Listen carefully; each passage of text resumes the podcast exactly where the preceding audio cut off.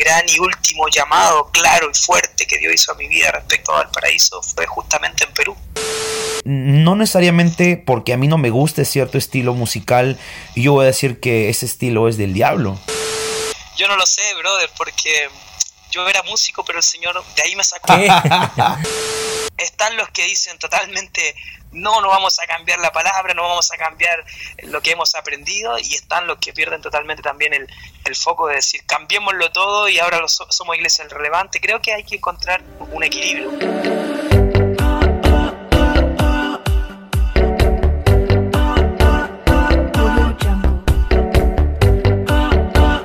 Hey, ¿qué tal amigos? ¿Cómo están todos? Un nuevo episodio, David. Sí, este es nuestro segundo episodio, estamos muy contentos. Eh, hemos tenido eh, muchas palabras de, de, ánimo de nuestro capítulo anterior. Sí, emocionados por eso, porque nos han escrito gente que ni, ni teníamos idea que podíamos llegar, pero eso muy, muy bueno. Sí. Realmente Andrés fue, fue bastante vulnerable con nosotros. Bastante edificante también la conversación y queremos saludar también a los que nos están oyendo. Bienvenidos una vez más a este, a este, a este segundo episodio y además este, también saludar a los países que nos han estado escuchando. Sí, sí, saludar a la gente de Argentina, de Colombia, de Bolivia, Estados Unidos, Estados Unidos. Edson Urquiza y David Osorio en un nuevo episodio más. Este es nuestro segundo episodio y hay gente que tenía expectativa, que nos ha escrito diciendo, wow, que escuchar ese episodio. Escuchar este... y, y, hay gente que está con toda la expectativa, David. Sí, vamos, hoy día tenemos un tema, un tema muy interesante que es la iglesia y tres puntos importantes, mitos, relevancia y senda antigua. ¡Wow! Y tenemos un invitado grandioso. Definitivamente que sí, hoy el episodio hoy está bastante, bastante bueno, bastante bueno porque existen muchos, muchos mitos acerca de esta institución, una de las instituciones más antiguas y más poderosas también en la historia humana, como la iglesia. Eh, vamos a hablar un poquito acerca de mitos, acerca de conceptos reales, conceptos erróneos, acerca de sana doctrina o senda antigua y un término que en los últimos tiempos ha sido bastante, uh, bastante famoso, bien comentado y mal comentado también, como es uh, relevancia o iglesia relevante. Iglesia relevante, sí.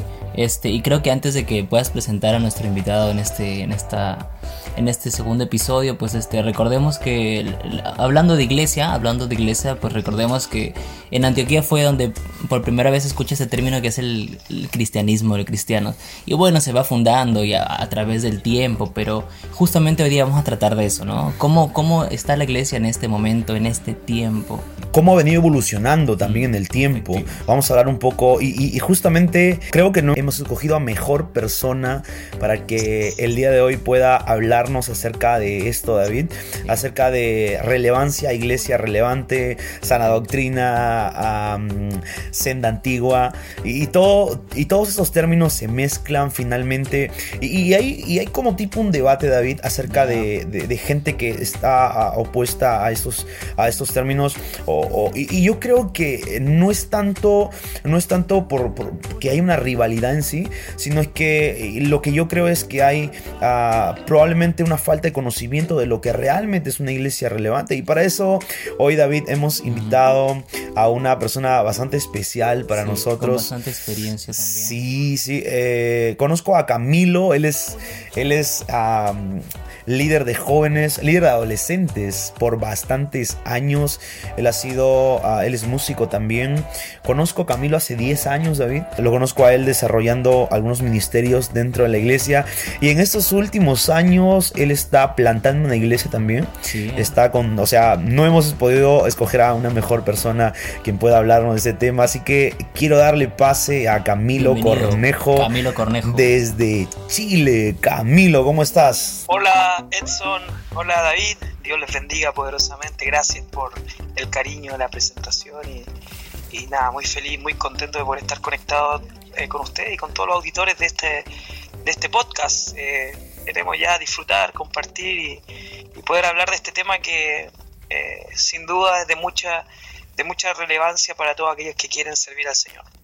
Qué bien, qué bien Camilo. Este, bueno, estamos contentos de poder escucharte, poder recibirte y también a todas las personas que nos están oyendo. Hoy día tenemos a Camilo Cornejo con nosotros y hay muchos temas de los que queremos hablar contigo. Sí, definitivamente abramos ya rápidamente este espacio, Camilo, y empezar diciéndote algo tan básico, pero con esto básico queremos abrir este, este episodio diciéndote, Camilo, qué cosa es una iglesia relevante y queremos que, puedas desplayarte en todo lo que, lo que has venido aprendiendo en este tiempo, Camilo, acerca de iglesia relevante.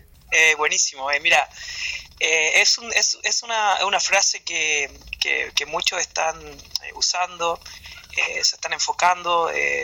nosotros mismos acá, acá en Chile hemos levantado conversaciones con el mundo juvenil respecto a, clarificar un poco qué significa esta, esta frase de iglesia relevante. Y, y, claro, llegamos, llegamos al punto de, de poder construir entre todos un, una definición que, ser una iglesia relevante finalmente significa, eh, primero que todo, ser igual a Jesucristo. Él es nuestro modelo a seguir, Él fue relevante en su ministerio y tiene que ver eh, eh, derechamente a ser una iglesia que habla y está haciendo aquello que el mundo necesita ver y escuchar. Tener un mensaje relevante significa tener un mensaje importante, un mensaje que la gente necesita.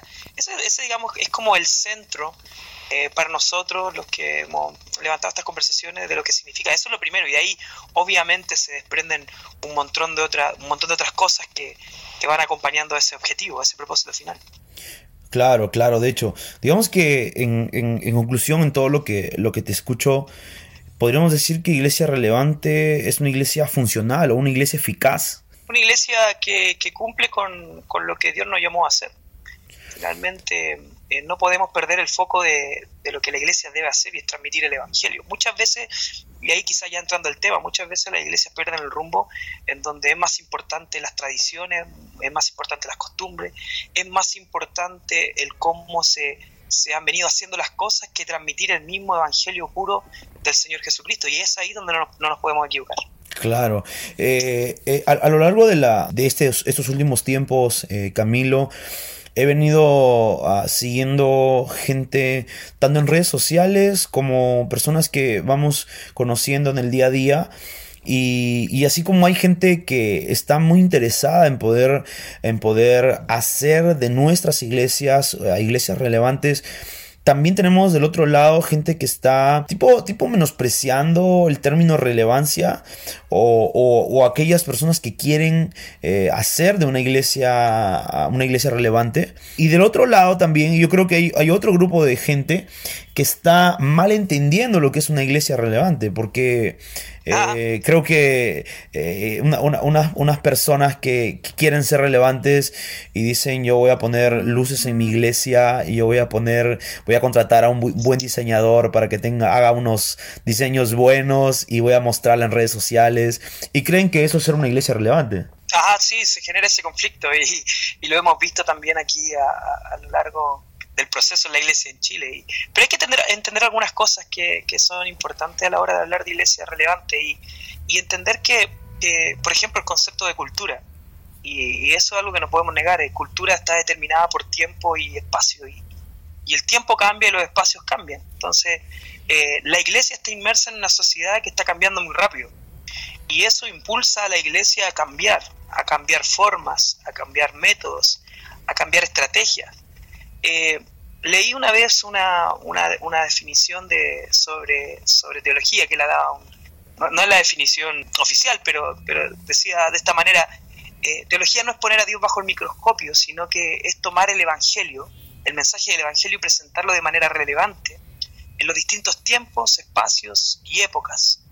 Por consecuencia, en las distintas culturas. Y eso es lo que definitivamente la Iglesia hoy día eh, debería ser con el mensaje del Evangelio, tomarlo y presentarlo en distintos contextos. Ahora, ¿qué es lo que ha pasado? Lo que tú dices. Están los que dicen totalmente, no, no vamos a cambiar la palabra, no vamos a cambiar lo que hemos aprendido, y están los que pierden totalmente también el, foco de decir, cambiémoslo todo y ahora somos iglesia relevante. Creo que hay que encontrar un, equilibrio, porque iglesia relevante tiene que ver con eso, con lo importante, con ser interesante, eh, hablar y hacer lo que la gente necesita eh.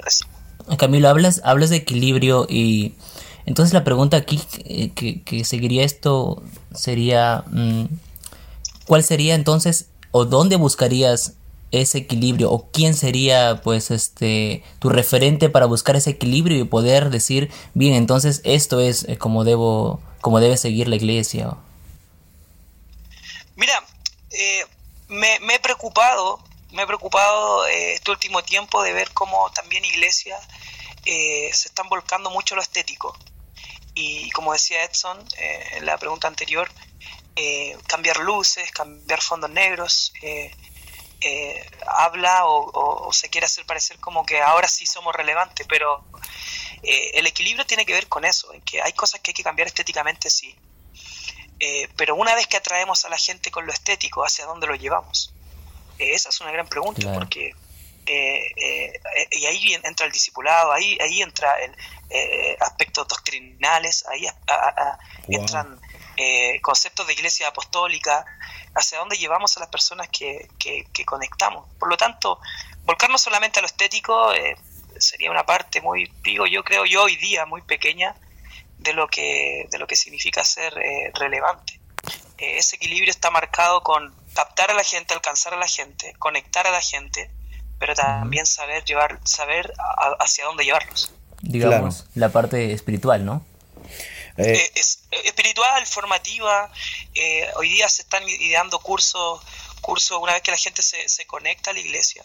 hay que, hay que, hay que, la gente llega a la orilla del mar, pero tenemos que llevarlo a lo más profundo, que es el conocimiento de quién es Dios. Escuchar tu respuesta, Camilo, me lleva a, a, esa frase que hoy en día estamos, estamos viendo en muchos, muchos lugares, una frase que muchas iglesias están usando, esa famosa frase, ven tal como eres. El otro, el, otro día uh, leí un post de una persona que, ah, que estaba un tanto criticando el, tema de, atraer a la gente con esa frase, diciéndole, ven tal como eres, ¿no? Explícanos un poco porque de hecho he visto en la iglesia que estás plantando, he visto muchos posts eh, como esos, diciéndole, ven tal como eres. sí, eh, no, buenísimo. Eh, yo creo que sí, yo lo creo. Yo, yo creo que cuando llegamos a, a, los pies de nuestro Señor Jesucristo, llegamos así, llegamos como estamos, llegamos como venimos, llegamos eh, eh, tal como quizá a, muchos los dejó el mundo, maltratados. llegamos tal, tú, tú, no, tú no debes arreglar tu vida para venir al Señor. Ven como eres y Él hace el resto. Ahora, el punto es que una vez que llegamos ante el Señor Jesucristo, Él nos ama tanto que no nos va a dejar así. Y ahí está el punto que de, de, el, mensaje completo de la gracia. Es ni yo te condeno, pero anda y no peques más. O sea, hay algo que Dios quiere hacer eh, contigo. Yo estoy de acuerdo, yo creo en el ven tal como eres, pero eh, el próximo paso es no te quedes así. El ven tal como eres, como dices, sería lo que hablas hace un momento, que es eh, el... Todos vienen a la orilla, ¿no? pero creo que la segunda parte ya sería lo otro que es llevarlo hasta el fondo, como hablabas. Eh, claro, y eso es lo que nos caracteriza a nosotros como, como iglesia, eh, que, seguimos el legado de, los pioneros, de los apóstoles, los primeros formadores de la iglesia en el primer siglo, de invitar a las personas al conocimiento mayor de quién es Dios. recordemos el escritor de Hebreos invitando hacia a los, a los creyentes hacia la madurez. El apóstol Pablo invitando a las iglesias a llegar a la estatura de Cristo. Eh, eh, el, conectar, el alcanzar a las personas mediante todas las estrategias que son buenísimas, que ojalá las, las, las eh, practiquemos y las mejoremos, es solamente una parte. Una vez, una vez aprendí acerca que, que la iglesia es como, una, es como un avión que tiene dos alas y, está el, no convertido y el, y el convertido. Si solamente te dedicas a una, vas a dar vuelta en, círculo. Hoy día, hoy día la, la, la, frase iglesia relevante nos puede llevar a algunas preguntas. Eh, fidelidad o, o, urgencia por relevancia. Eh, renovación, solo renovación o transformación. Eh, fíjate que siempre se genera el, conflicto en la iglesia y en el proceso de transformación porque los cambios se gestionan, se van trabajando. Hay, hay quienes quieren hacer cambios rápido y los cambios no se hacen, se gestionan, se van trabajando. Entonces, eh, está la urgencia por cambiar, sí, pero también está la fidelidad al tiempo de las personas que han llevado trabajando durante mucho tiempo de esta forma. Entonces, eh, hay que tener cuidado en el cambio, hay que tener cuidado en la, en la, en la renovación, porque, porque no podemos dejar de amar a las personas. La iglesia es una familia, y tú sabes que en la familia, en una casa, viven los adultos, los jóvenes. Yo no creo en una iglesia de jóvenes.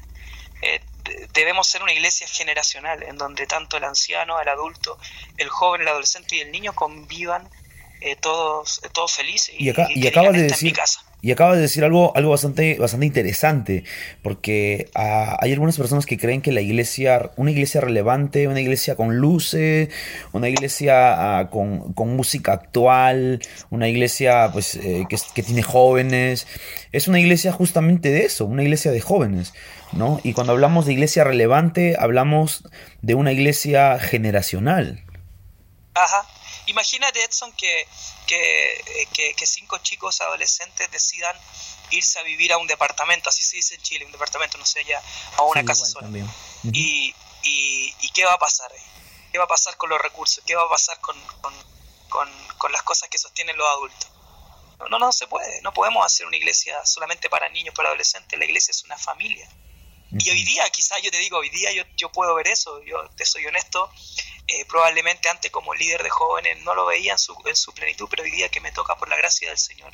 Liderar una iglesia, yo me, pongo al frente y miro y, debemos mirar por los adultos, por los ancianos, debemos mirar por los jóvenes, por todo, ser una iglesia generacional podemos, podemos, uh, podemos poner dentro de los conceptos de una iglesia relevante es que es ser una iglesia generacional, ¿no? Porque es una, una iglesia relevante, es una iglesia que está atendiendo las necesidades de todos dentro de, la iglesia. Por supuesto, por supuesto, cae súper bien. Y el que nosotros como iglesia también eh, aquí en Chile estamos abrazando de ser una iglesia generacional. Hemos aprendido de, de, de iglesias que han tenido éxito y, por supuesto lo abrazamos esos, esos, conceptos también de iglesia generacional lo que... y, es justamente lo que necesitamos eh, hacer. Lo que dijiste hace un rato eh, eh, también está calando, calando nuestros corazones aquí porque eh, el hecho de poder generar cambios dentro de una iglesia, porque ahorita Camilo nos están escuchando jóvenes que, que probablemente son algunos de ellos líderes de jóvenes, otros desempeñando otro tipo de liderazgo, pero que tal vez están tratando de hacer cambios en sus iglesias, están viendo estrategias que otras iglesias hacen, ah, quieren hacer cambios estéticos dentro del, dentro del edificio de la iglesia, diciendo, wow, mira la iglesia de tal persona se ve, se ve tan bien con esa luz color azul o rosa o qué sé yo, y, yendo donde sus pastores o sus líderes diciendo, wow, yo quiero, eh, pastor, quisiera poner este, unas luces acá o, quisiera cambiar esto, quisiera cambiar lo otro, y de pronto reciben, una, reciben un no rotundo por respuesta y esas personas están frustrando o, o están renegando del lugar donde Dios los ha plantado. ¿Qué, qué le dirías a esa gente, eh, Camilo? Mira, eh, la relevancia requiere urgencia, mientras la fidelidad requiere paciencia. Cuando uno está liderando jóvenes, está alcanzando a personas que, que de alguna manera ven la iglesia de la manera tradicional, no tan atractiva, eh, el concepto de relevancia va a ser algo urgente, algo que, que hay que hacer ya, pero la fidelidad va a requerir de ti que tengas un corazón paciente, porque, porque cuando los cambios son inminentes, puedes correr el riesgo de romper principios de fidelidad y honra. Es decir, cambios hay que hacerlos, pero cuidado con la velocidad en que lo haces, porque no podemos dejar de honrar a nuestros líderes, a nuestros pastores, a la gente que se ha sacrificado. Lo que yo le diría es no dejes de hacer cambio, sé perseverante, en los pequeños cambios que puede hacer. 10% de cambio siempre mejor. Y en la medida que seas fiel en esos 10% va a ir aumentando en un 20, 30, 40 y 50 y hasta llegar a un cambio completo. Pero tú tienes que demostrar fidelidad, honra y perseverancia, por cierto. Wow, porque y, eso me ayuda a pensar a que hay veces que podemos hacer cosas eh, incorrectas por motivaciones que creemos que son correctas en nuestras vidas. Eh, quiero hacer cambios, probablemente con una motivación correcta. Quiero hacer esto porque quiero ganar gente, quiero ganar a mi generación, quiero ganar jóvenes. Probablemente la motivación sea correcta, pero las acciones que finalmente hagamos eh, sean incorrectas, ya que podemos herir a los ancianos dentro de nuestras iglesias, podemos herir a nuestros líderes o hasta podemos caer en, en una actitud de rebeldía. Así es. Sí, mira, el caso bíblico que siempre eh, me llama más la atención y, y lo deben conocer que, cuando David, eh, aun cuando él sabía que era el rey, había sido ungido, pero aún no era su tiempo y él supo esperar, él no apuró el proceso. Entonces, no porque puedes significa que debes. Eh, hay, hay, un tiempo que, que, tienes que vivir en, paciencia, en, en honra, seguir trabajando como lo ha hecho siempre. Y, tú sabes que David tuvo dos oportunidades para, para, levantar su mano contra Saúl, pero él tenía principio. Por eso es que no porque tenga la razón o la última estrategia que resulta, eh, eso, eso nos va a dar a nosotros el, la oportunidad de, quebrantar principios, principios de fidelidad y honra. Hay que tener paciencia, hay que tener paciencia eh, tú sabes, son, nos conocemos y sabemos que los llamados del Señor eh, no los buscamos, él, él, nos llama a nosotros y cuando llega ese tiempo hay que hacerlo. Qué interesante realmente lo que nos cuentas, hablaste de renovación, pero también eh, algo diferente es la transformación, algo muy interesante para todos los que nos estamos escuchando.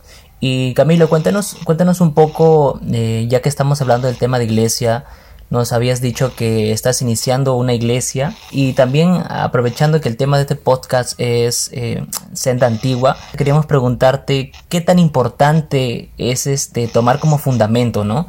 A la, a la llamada senda antigua para en estos tiempos eh, abrir proyectos, abrir iglesias como lo que tú estás este, haciendo actualmente. No sé si en, en Santiago o en qué ciudad. Coméntanos un poco de eso.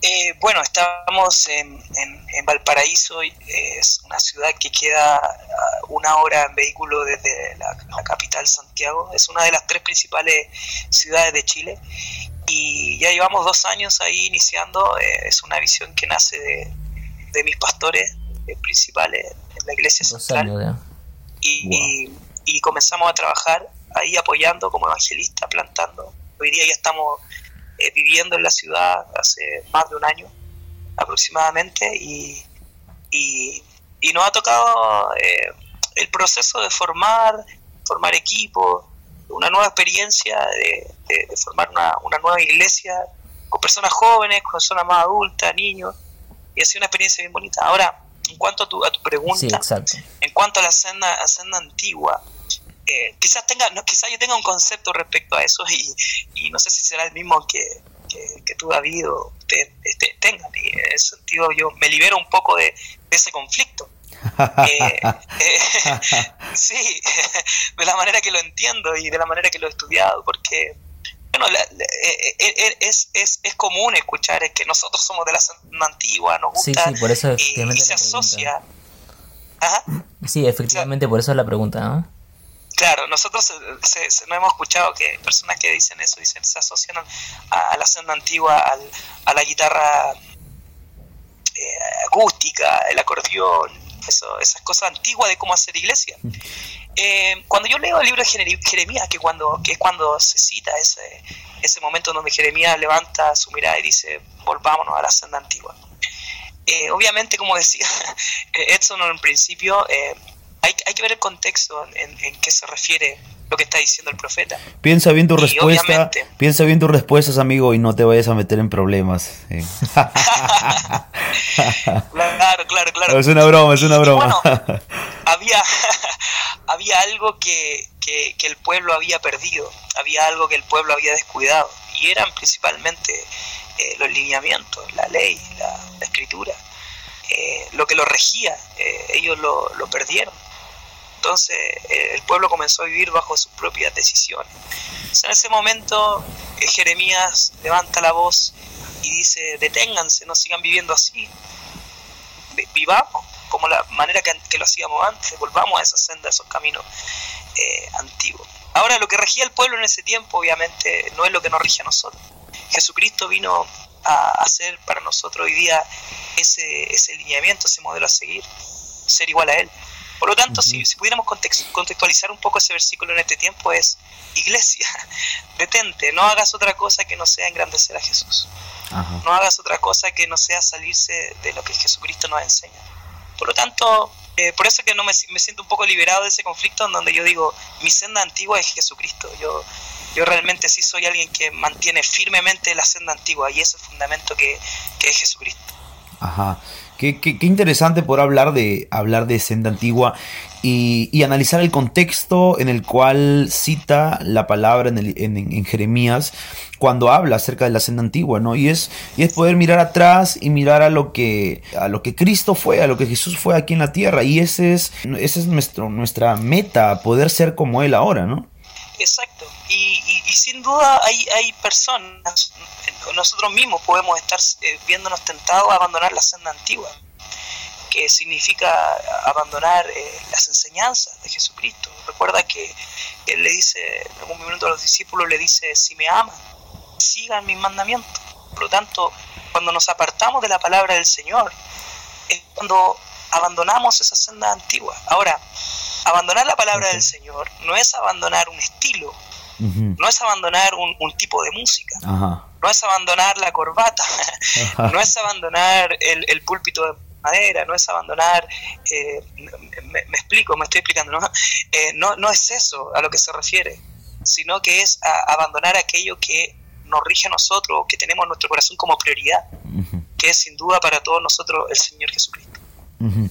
ah, y hablando acerca de hablando acerca de, de, lo que es música, ya, ya que tocaste ese punto ahorita, ¿qué opinas acerca de la música, Camilo? Acerca de, de poder tocar música, uh, no, no, quiero decir juvenil, tal vez actual, tal vez actual. ¿Qué opinas acerca de eso? Yo no lo sé, brother, porque yo era músico, pero el señor de ahí me sacó. oh. ah, ah. No, que me perdonen todos los Todos los músicos en este momento que están no, escuchando. No. El señor me transformó. Vamos a censurar esta parte.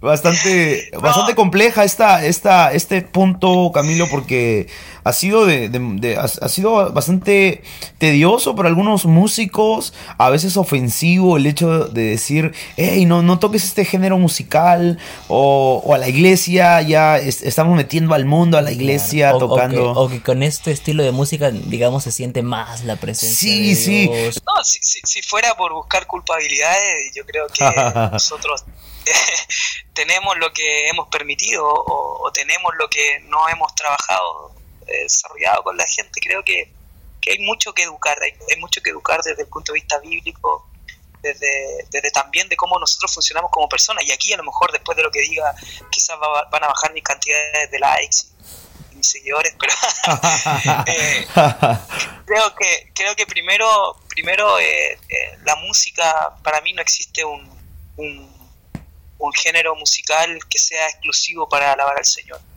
Eh, ¿Qué es lo que pasa? ¿Qué es lo que creo que pasa? Pasa que, que hay, hay distintas canciones o estilos que nos emocionan más que otros, dado a nuestro contexto, cultura, donde crecimos ¿no? en el evangelio, cultura, nuestros contextos, eh, claro. Porque, porque por ahí, por ahí, por ejemplo, yo te digo, en la iglesia tenemos hermanos venezolanos que tienen mucho sabor, ¿cierto? Ajá. Y, sí, sí. y claro, tocamos ahí una, una, una, una cumbia, un merengue. Merengues. Y, y, gloria al Señor. Y, y, y todos se siente el espíritu, se siente. Pero por ahí, por ahí Hilson y los rockeros no tanto. Entonces, no, no es algo espiritual. Para mí no es algo espiritual, es algo que viene desde, desde lo cultural, desde nuestras emociones. Porque sin duda yo creo que el Espíritu Santo afecta nuestras emociones. Uh -huh. Y por eso reaccionamos. Cuando, cuando alguien dice el Espíritu de Dios se mueve más en mí con esta canción, no es eso. Es que sus emociones están reaccionando más a, a, un estilo por algún trasfondo cultural, claro. algún trasfondo, algún gusto wow. personal. O sea, pone, es, en otras palabras, emoción. pone filtros, pone filtros para, ¿no? Para sentir algo y decir este sí, este no, este sí. Eh, claro, y, y, y, lo que pasa es que hemos estado eh, mal acostumbrados, digo yo, a ponerle todo espiritual. Todo es el espíritu. Y la verdad que ahí hay que empezar un poco a diferenciar, bueno, ¿esto es un gusto personal o, realmente es, es, lo que estoy diciendo que es espiritual? Claro, claro, porque eh, yo, yo, yo en la iglesia, yo soy el pastor de la iglesia, tengo tal vez la facultad de, de poder hablar, hablar con el grupo de alabanza y decir, miren, eh, les sugiero que podamos tocar esta canción o esta y esta y todo bien para mí, pero yo, yo estoy pensando ahora y digo, la iglesia, la gente, las personas, pues no tienen esa misma facultad de poder acercarse al equipo alabanza y decir, miren, me gustaría que toquen esta la próxima semana. Entonces, eh, cada persona creo, así como nos, nos, gusta la diversidad de sabores en gastronomía, en autos, uh, también tenemos cierta inclinación, digo yo, por algún estilo musical. Y creo que, y creo que a mí lo que no necesariamente porque a mí no me guste cierto estilo musical, yo voy a decir que ese estilo es del diablo. Sí, ahí hay algo que debemos aprender y, y, también estoy, estoy de acuerdo que como iglesia dar un lineamiento a, a qué tipo de música va a tocar la iglesia para el orden, para que los músicos se pongan de acuerdo, para que se pueda, yo, yo como tú decías, soy músico y es importante tener un set list de canciones en el año, en el mes, para poder trabajarlo. Y ahí hay un lineamiento. Ahora, jamás, jamás vamos a poder eh, darle el gusto a todas las personas respecto, respecto al gusto musical. O sea, ahí es donde tiene que haber un lineamiento ya eh, de la iglesia. Pero en ninguno de los casos significa un tema espiritual que se toque un tipo u otro. Creo que, creo que ahí, ahí tendría que ver mucho el tema de la cultura también de la iglesia porque, o sea, digamos, ahorita me imagino que como en Chile, aquí en, Perú también hay muchos venezolanos que están llegando a las iglesias, o, no tanto venezolanos, digamos gente de otro lugar, o, gente que se acerca a la iglesia y de pronto, pues nunca le gustó el rock, o, de pronto nunca le gustó uh, lo antiguo o los estilos antiguos, y, dice, ah, llegué a una iglesia donde, donde, donde cantan música antigua, o los, o los famosos coritos para nosotros. Y a mí, a mí me gustaría que toquen algo actual.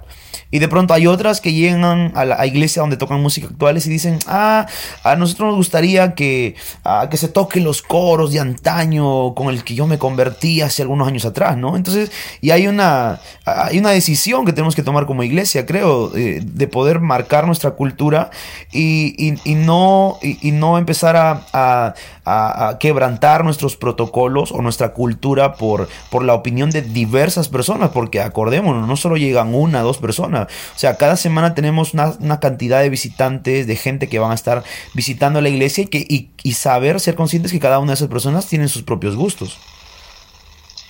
Sí, ahí es cuando eh, es, donde te, decía anteriormente que se tiene que tomar una decisión, un, lineamiento.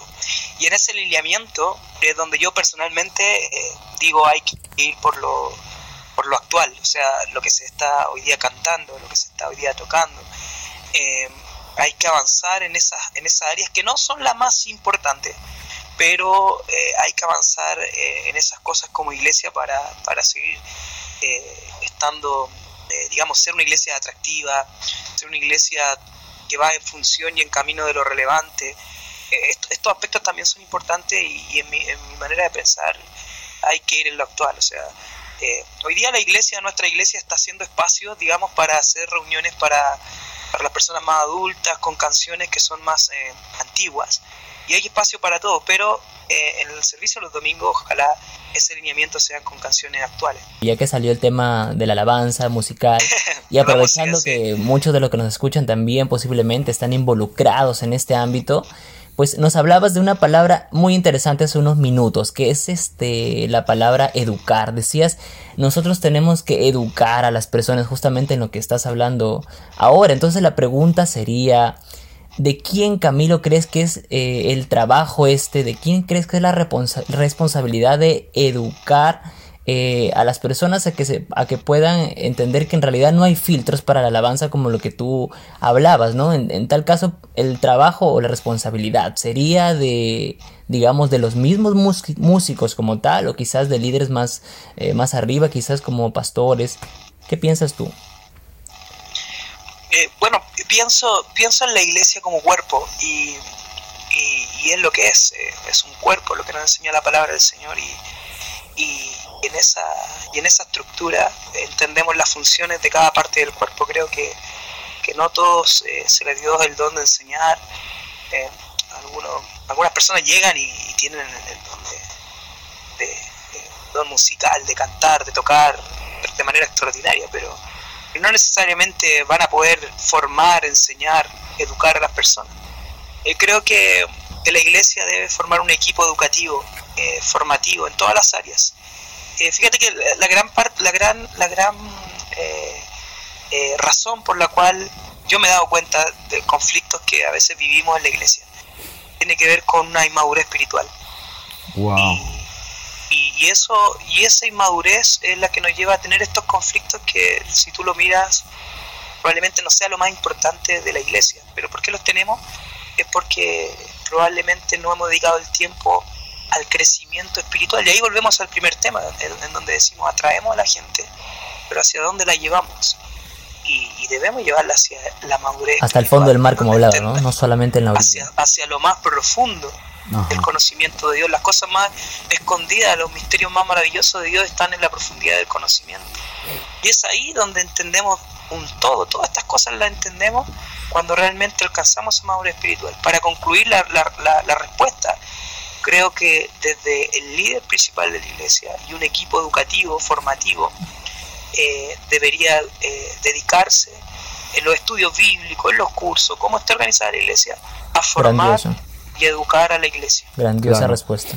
Camilo, hay, hay jóvenes que ahora nos están escuchando y probablemente han sido confirmados por, por Dios para poder plantar una iglesia, para poder salir al ministerio.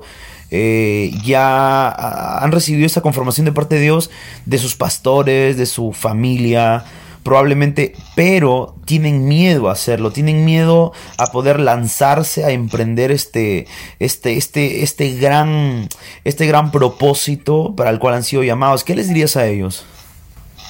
Miedo, wow. Eh, eh, primero, no está mal que tengan miedo. Todos sentimos miedo. El problema es que no tengas fe. Eh, ese sería un gran problema. Porque cuando uno parte esto me personalmente el gran el gran y último llamado claro y fuerte que Dios hizo a mi vida respecto al paraíso fue justamente en Perú. Oh, es un poco más de un año. tremendo dato. estando ahí en tu casa. Oh. Tremendo dato. Y, y, bueno, en conversaciones contigo, con tu esposa, en la iglesia, fue clarificándose más o menos todo porque aunque yo estaba viajando a Valparaíso, no estaba viviendo en Valparaíso. ¿Tú habías, eh, estabas, estabas como, como, con miedo? Esa es casi a la pregunta que te he hecho hace rato. Ahí, sí, ahí voy, porque el llamado era claro, pero mis, dudas eran cómo, dónde, con quién. Eh, el cómo es cómo lo voy a hacer, dónde voy a vivir, con quién voy a trabajar.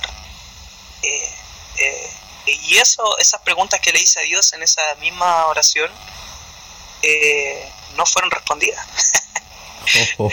Entonces había que caminar eh, el proceso, pero, pero en el camino, te digo, después de un año, sí han sido respondidas.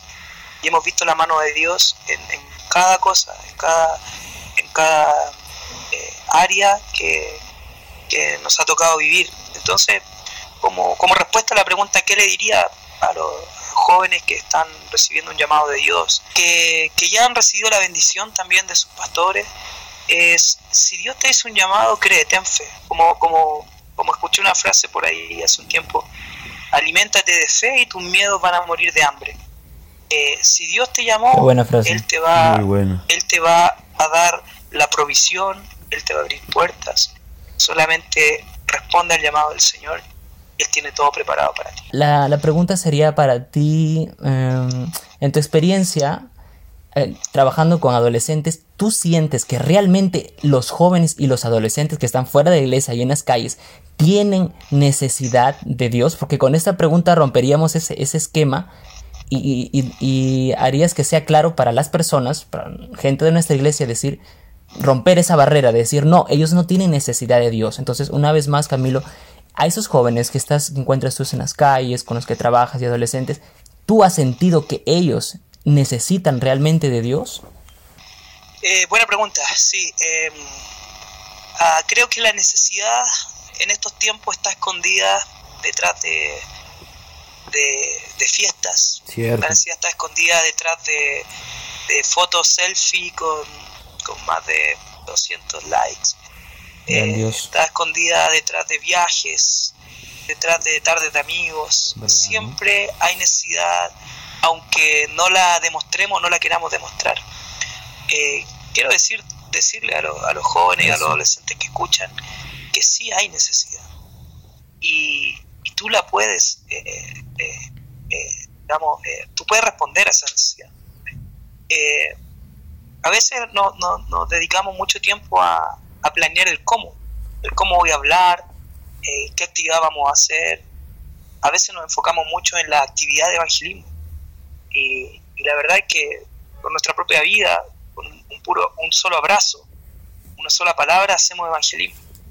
Eh, las veces que hemos trabajado, que trabajamos con adolescentes, con los universitarios en red, eh, siempre dijimos, ¿sabes qué? Cuando tú te decidas servir a Dios, ni siquiera vas a tener que hacer algo, alguna actividad. Dios va a poner a personas al lado tuyo eh, que van a venir con una necesidad y tú no vas a poder callar.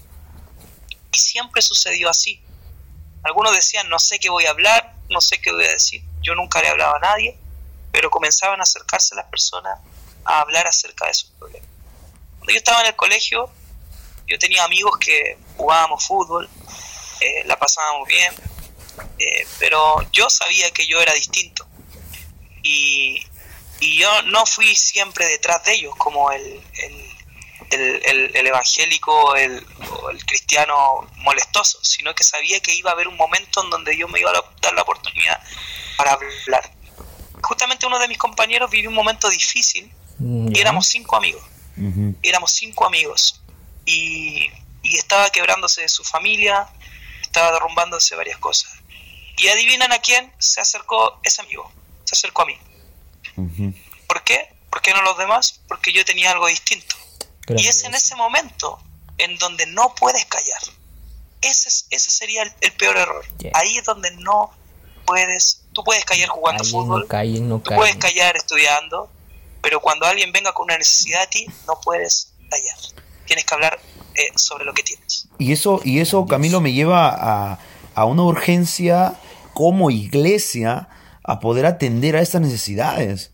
Porque el otro día leía, no, sé, allá en Chile, pero el otro día leí un artículo, una estadística referente al Perú, donde decía que el 86% de jóvenes eh, de, 10, de 11 años hasta 19 años están practicando la masturbación, por ejemplo, y ese porcentaje se encuentra dentro de nuestras iglesias también y son los principales consumidores de pornografía, por ejemplo, y ese, y ese porcentaje de jóvenes se encuentran dentro de nuestras iglesias y probablemente eh, no estamos atendiendo a esas necesidades. Bueno, hay temáticas que, que son, que son para los adolescentes y para los jóvenes eh, difíciles de tratar porque no se han abierto los espacios de confianza. Y nosotros, en tiempo con los líderes, eh, trabajamos eh, eso fuertemente en abrir eh, ambientes de confianza para poder tratar todas estas temáticas. Hay cosas que sin duda el enemigo, el diablo, trabaja en la mente de los jóvenes, los adolescentes con la culpa. Eso es lo que más eh, mata, aleja. termina finalmente la culpa siendo una, una cárcel que no te permite ser libre. Y eso justamente porque tampoco nosotros como líderes hemos trabajado los ambientes de confianza para que los jóvenes y los adolescentes puedan contarnos las cosas que viven. Creo que el primer punto como iglesia eh, que deberíamos enfocarnos es, que, es que nosotros seamos personas de confianza a los jóvenes y a los adolescentes que nos ven. O sea, ellos se atrevan a contarnos las cosas que les pasan. Eh, abrirse a nosotros, abrirse a las personas correctas. A veces te abres a amigos que no te van a decir el mejor consejo a veces te abres a personas que en vez de ayudarte te van a juzgar y te van a pisotear, te van a menospreciar. Pero, pero los jóvenes, los adolescentes deben abrirse a personas que te van a ayudar. Si es una adicción a, pornografía, a drogadicción, a alcoholismo, ábrete, cuéntale a alguien, cuéntale a tu líder, no para que te pisotee, no para que te apunte con el dedo, sino que para que te ayude a salir de esa situación. Grandioso, realmente lo que nos estás hablando es realmente valor, valor, oro al 100%. Qué tan importante, David, es, es que, y Camilo, qué tan importante es que, que una persona que ha caído en estos, en estos pecados, eh, algunas veces, muchas veces ocultos, en su mayoría, eh, jóvenes, adolescentes, puedan compartirlo con alguien más porque, porque es ahí donde la Biblia habla acerca de que dos son mejor que uno. Y es ahí donde encontramos ayuda, ¿no? En, otra persona. Es tan importante es confiar en alguien más para que nos ayuden a levantarnos de la piedra donde hemos caído. Realmente importante importante y, grandioso realmente lo que nos habla Edson, Camilo, lo que nos hablas tú también. Y según lo que tú nos has contado, también veo dos tipos de personas. Las personas que, bueno, en diferentes temporadas, las personas que necesitan, necesitan hablar con alguien, como dices tú, ¿no?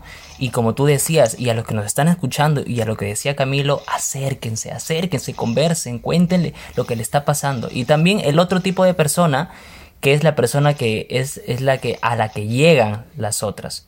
Entonces tú, amigo que nos estás escuchando, eh, eh, los oyentes, eh, tenemos que aprender a ser de las dos tipos. A veces necesitamos llegar a alguien, bueno, nos toca el tiempo de comunicar a otras personas, pero a veces nos toca ser las personas que recibimos.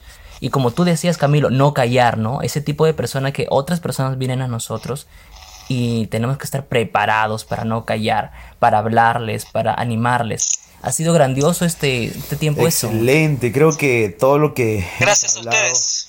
Creo que todo lo que hemos hablado hoy, Camilo, es, es finalmente lo que es ser una iglesia relevante, ¿no? E, Edson, disculpa, ¿qué te parece eso? ¿Qué opinan ustedes? Eh, ya, o sea, este mensaje sería para lo que nos escuchan, ¿no?